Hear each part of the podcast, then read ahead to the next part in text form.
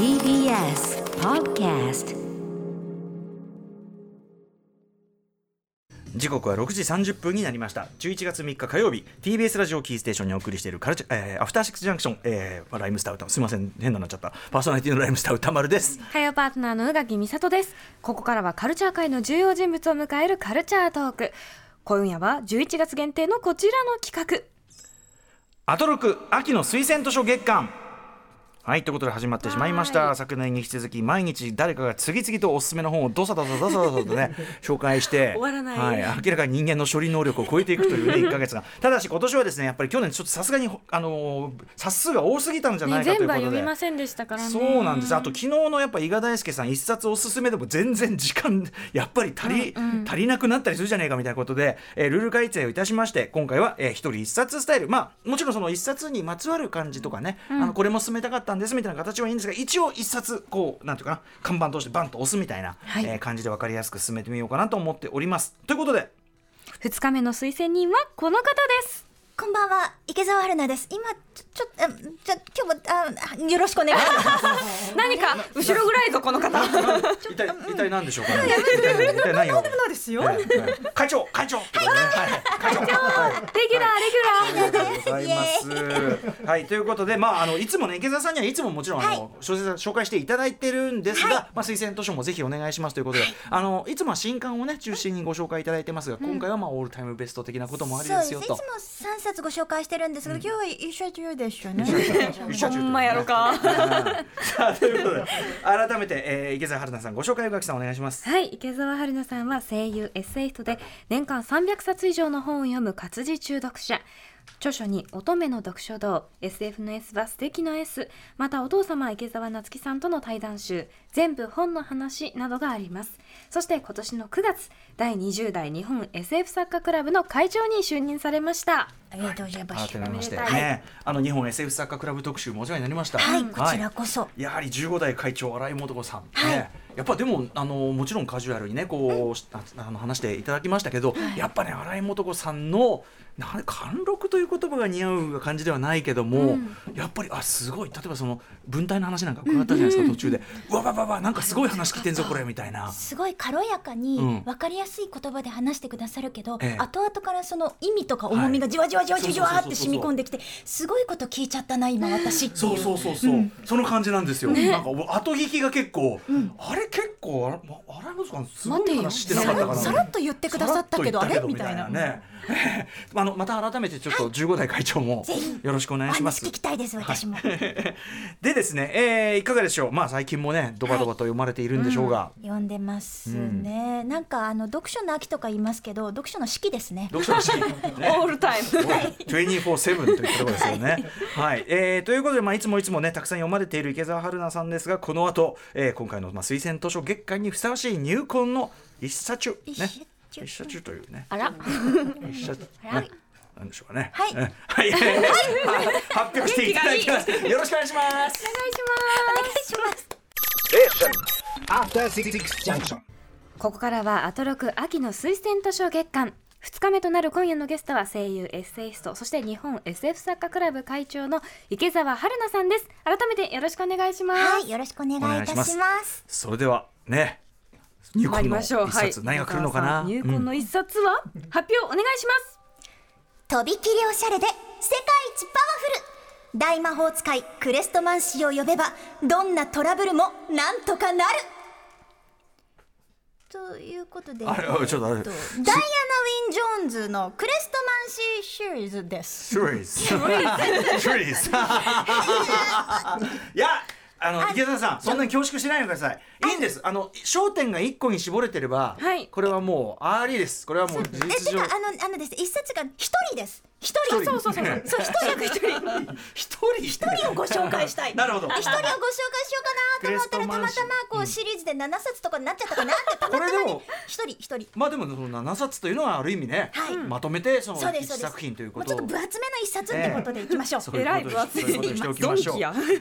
改め改めてでも池澤さんがこうあのこうやって読みの本気でねやると、うわやばいっていうあの金取れる。金取れる声っていう感じがしますね。やっぱプロのね最高です。はいということで、えー改めてじゃあどんな、えーはい。クレストマンシーシリーズどういうものなのかご紹介お願いします。えー著者はイギリスの児童文学作家ダイアナ・ウィン・ジョーンズさん。1977年に第1作「大魔法使いクレストマンシー魔女と暮らせば」発売以降大魔法使いクレストマンシーシリーズとして全7作を発表されています、異世界を舞台にしたファンタジーシリーズで同時に複数の世界が存在している中それぞれの平行世界において大魔法使いクレストマンシーと呼ばれる主人公が魔法に関連した事件を解決していくという連作シリーズとなっています。はい。えーちなみに今回の、えーとこん今年のその推薦図書特集はあの一応 BGM としてですね、はい。あのまあ合うような曲を流しましょうというかね、ご指定があればみたいなことを言ってたんですけど今後ろに流れてるのはこれはハウルの動く城。そうなんです、あのダイアナ・ウィン・ジョーンズはこのハウルの動く城の原作者でもあるんです、うんまあ日本だとそれが分かりやすいご紹介の仕方かなと思ったんですけど、うんうんいやいやダイアナ・ウィン・ジョーンズでハウル。まあハウルもいいけどクレストマンシーでしょっていう、なるほど。拍手。はい。これねですね宇さんが実は幼少時の愛読書ということで。でもう図書館ごめんなさい図書館だったんですけども、はい。図書館に通ってこれ全部読みましたし、でそれで好きになりすぎて、ハウルはジブリになる前から私は知っていました。あれをやるんだみたいなことなんだ。どうすんの？って思ってああれハウル動く城はー。んみたいな感じ。でえーあそう。ですか。これ基礎教養ですね。これ力強いわこ大変もうますます好きになりました、はい、はい、だじゃあハウルは魔法使いハウルと火の悪魔っていうね。はい、その後にあのーえっ、と魔法使いアブダラと空飛ぶ絨毯っていうのもあるんですけど、まあでも私が推したいのはクレストマンシーですね。まあ、ハハウルはだからその、えっと、ほ他のシリーズっていうか、ダイアナ・ウィン・ジョーンズさん、まあ、これからちょっと著者の説明もあると思いますが、の、えっと、ほ本当の代表作はクリストマンシーシリーズ。私ね個人的、うん個人的に個人的代表作はね、うんなるほど。はい、ということで、えーまあ、まずはなぜこの作品をじゃあ推そうと思われたんでしょう？そうですね。あのー私の生涯で一番好きな作家は誰ですかって聞かれたら、ダイアナ・ウィン・ジョーンズなんですよ。どのぐらい好きかっていうと、あの今持ってきたんですけどこの魔法「魔法」というこの,、あの本が文庫版になった時に私解説書かせていただいたんですね、あはいはい。書き終わって熱出して寝込んだんですよ。恐ろしい話だ。もうなんかここんなものを書かせていただけるのかっていうので、うん。うんうん本当に1ヶ月悩み悩んではい書き直して書き直して書き直してってやりすぎて、最後は自分の家の和室に自ら缶詰になったんです、うんうんうん。自主的な缶素敵詰な缶詰。あの飲み物と食べ物を持ち込んで書き終わるまで私はこの部屋から出ませんってやうんうんうんって その部屋で寝起きをしてはい。3日間ぐらいそこまでやっぱ研ぎ澄ました。そう。自ら。詰め込んで詰め込んで。で終わって、えー送って寝込んだんです。本当にもうすべてを聖子のすべてを注ぎ込んだというぐらい。そのぐらい好きな作家でいやもうでも唯一無二なんですよ。あのイギリスの宝とか、もう英国ファンタジーの女王って言われている人なんですけど、うんうん。ファンタジーっていうと結構パターンがみんなあると思うんですね、あの例えばエルフが出てくるとか、なんかこう旅に出るとか、そういうパターンを全て彼女はぶち壊していくんですよ。でご本人もそのファンタジー世界のガイドブックみたいな、すごくこうシニカルでユーモアに満ちたあのあいうえお順になっている用語集みたいなのを出しているんですね。なので全部ファンタジーのことを知っていて、うんうん。さらにその上を超えていく。っうんうんていう、うんうん。凄まじい力量の持ち主なんです。えーダイアナ・ウィン・ジョーンズさん、はい。えー、1934年生まれで2011年に亡くなられてるんですね。もう私の人生の日が一つ消えました。ねそのそうですよね。その思い入れのか、ね、感じだったらさぞかしっていうのもありますし。僕知らなかったのは、えー、とロード・オブ・ザ・リングの、はい。えー、と著者であるトールキンのおそうなんです。弟子さんはい。なんですね。でもあの大学でトールキンの授業を取ってたそうなんですけははど全然なんかやる気がなくて4人しかクラスメートいなかったすごい。そんなえー、贅沢。あとナルニアのルイスとかも、うんうん。あのあみんなじゃあトールキンの元そうにいた、です。はい。へー。がやっぱりねそれ。うんうんあら。そっから広がって。へえでもその中でダイアナ・ウィン・ジョーンズさんはまあそのなんていうのちょっとじゃあ全ての型を知り尽くした上での型破りをやると。そうですね、あともう登場人物が個性的っていうにはもうその言葉では物足りないぐらいぶっ飛んだ人物を描いてて、うんうん。特に意地悪な登場人物を描くのがうまいんですよ。最後まで意地悪ですよね。そうなんです。でその意地悪がでもものすごいこういるいるこういう人いるっていうような。うんうんうん。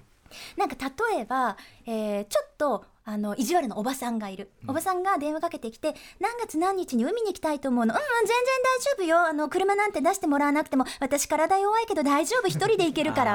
あーはいはい。やだそういう断りにくいでしょ？リアリティのある意地悪でしょ？うんうんうんうんうん。なるほどね、そういうだから現実にも本当にいる感じの人間のそういう面を面白く出してくる。最後まで別にその人物があの改心したりもしないんですよ。うんうんうん意地悪な人は意地悪なまんまだって意地悪な人は生まれつきそうで信念を持ってそういう道を歩んでいるんだからそんなに簡単に改心したりしない。あの物語側が強制しちゃうのってどうかなってのありますもんね、そういう人のねあり方をね。そうなんかその登場人物がただの駒になってしまうのではなくてちゃんとその人はその人の人生を生きているっていうなるほど。実在感を持って感じられるというような、宇垣さんもじゃあそういう記憶の部分は？そうですね。あとあの平行世界を描いていて魔法がない世界とか、もちろんその魔法魔法の世界とかいろんな世界があるんですけど、なのでなんとなく私はそれを読んでるとああるのかもしれない。私は今魔法がない世界に生きてるけど、うんうんうん。もしかしたら出してないだけで私にも魔法があって、うんうんうんその計りを使ったら使えるかもしれないし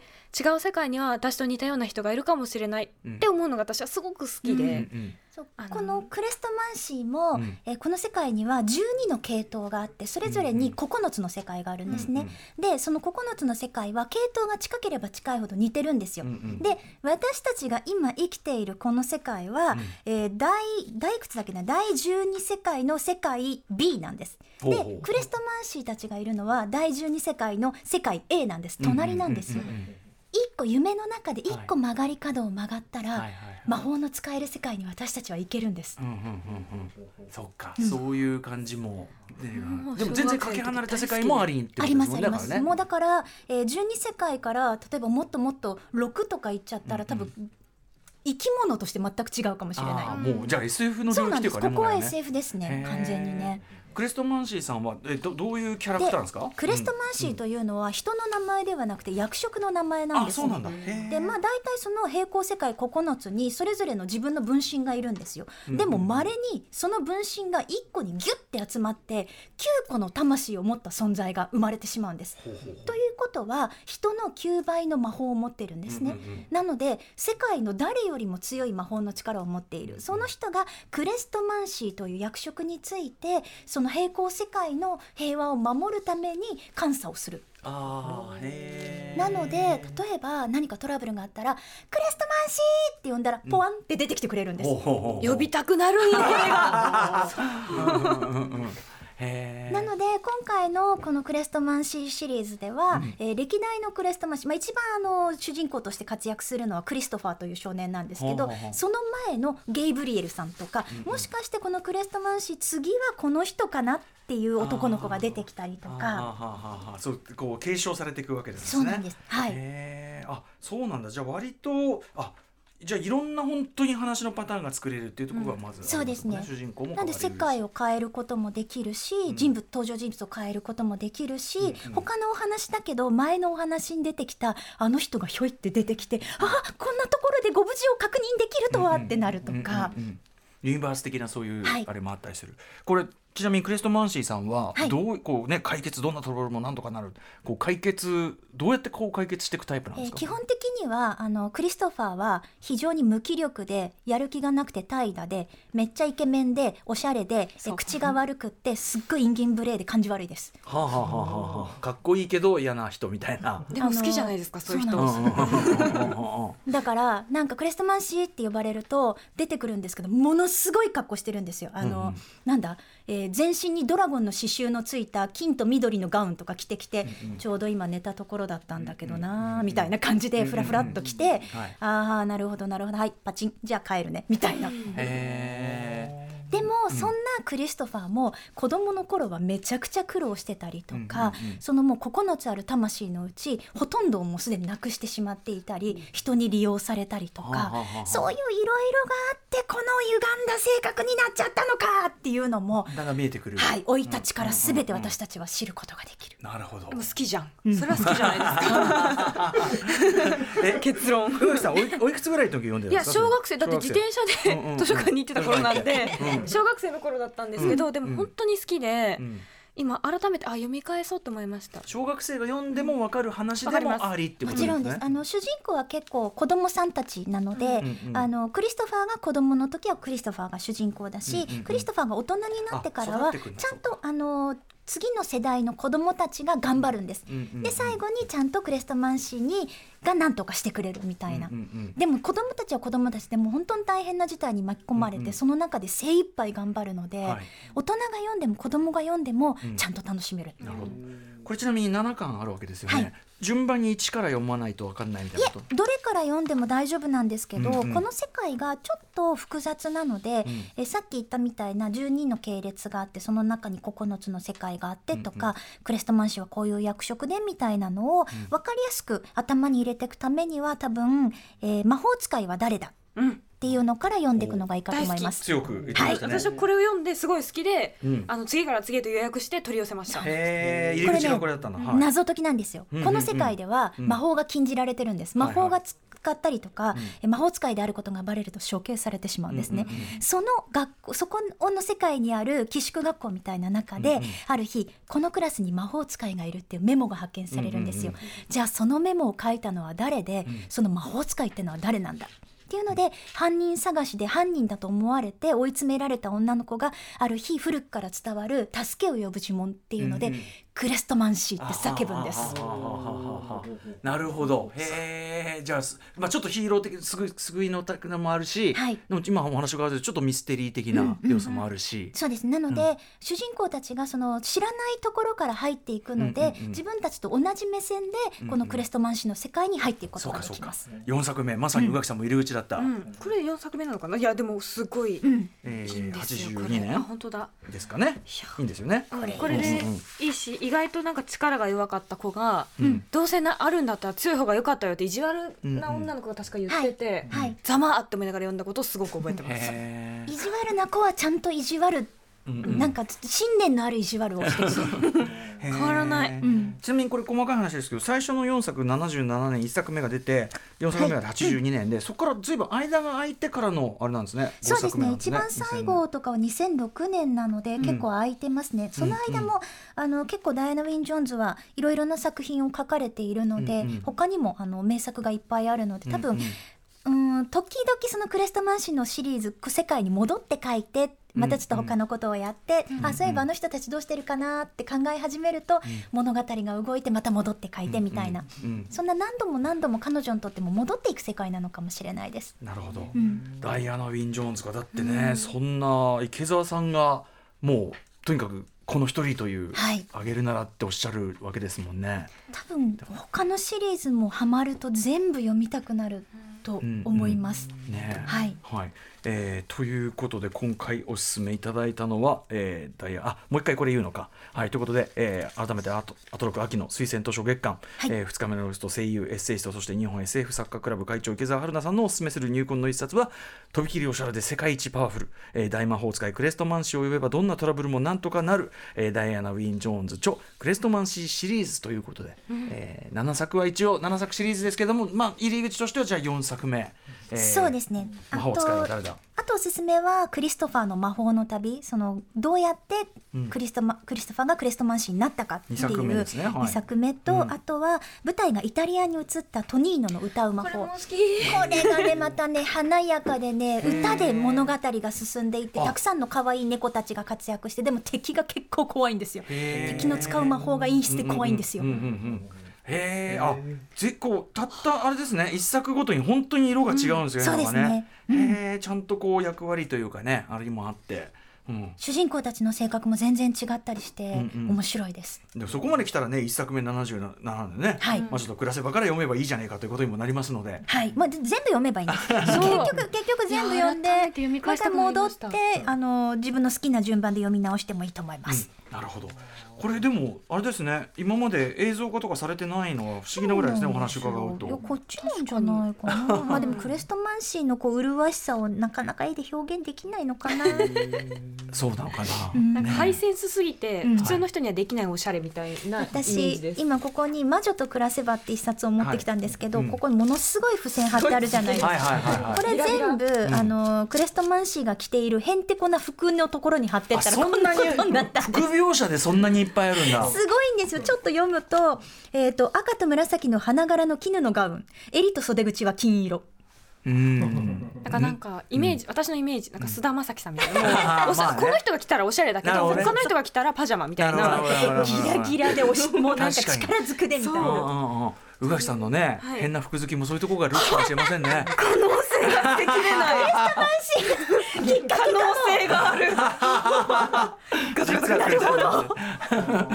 いやいやいやでも素晴らしい。あの僕は全然ちょっとねあの不勉強で知らなかったんで、はい。あのなんかこれはなるほどすごい面白いやもうそうだし。夢中になって読んじゃうと思います、うん本当にこの世界にどっぷり浸って読んで現実の嫌なこととか何もかも忘れてうわーって読み終えて、現実に戻ってきた時にでもちゃんと心の中になんかお土産を置いてってくれてるんですよダイアナ・ウィン・ジョー。ンズは。うん。うんうん主人公たちあんだけ意地悪されてたの。あれきつかったな。いやでも私意外とこの現実でされてる意地悪大したことないかもしれない。とかうんうんうんうんうんうんとか。周りの人見る目であったりとかっていうところなんですかね。はい、えー、ということでありがとうございました。今回は、えー、クレストンマンシーシリーズをお勧めいただきました。はい、今日紹介した本は今後番組ホームページそしてインスタグラムのまとめ機能にアーカイブとしてアップしていきます。はい、ということで池澤さん、でもやっぱりワンシリーズでもここまでですよ。時間。あれ私今日150分語れるって言ってた きたいけどそれは、ま、ちょっとまた別の機会を設けて、一席一席設けさせていただいてよろしくお願いします。えー、池澤さんからお知らせことはありますか。えっ、と11月23日にあのゲゲゲ劇という水木さんの、水木しげるさんの、あの命日に合わせていつもゲゲゲの鬼太郎のイベントをやっているんですけどその中でも11月23日が5期のトークショーをやるんですね。で私あのこのコロナ期の間にだいぶ話題になりました。あのコロナ禍の間に話題になったアマビエという役を実はやっておりましてはいはいはいはい第5期でそのアマビエとかでトークショーをやらせていたすだげきます。え。よりによってですね。ここにアマビエがいらっしゃるねえああそうかそれはすごい巡り合わせ。なんでとりあえずあのこのスタジオはちゃんとあの殺菌しておくからね。ありがとうございますありがとうございます。はい。はい。えー詳しくはゲゲゲキキはね物意味の意味今和の清志郎さんのい今いあのうん今はですねあのそれでえー検索していただけると出ると思います。はい、えー、ということで毎回毎回素晴らしいプレゼンありがとうございます、えー今日の推薦人は声優 SS とそして日本サッカークラブ SF サッカークラブ会長池澤春菜さんでしたありがとうございましたお邪魔いたしました。ありがとうございました。アトロク秋の推薦図書月間明日は空手家矢部太郎さんが登場です Station. After Six Junction.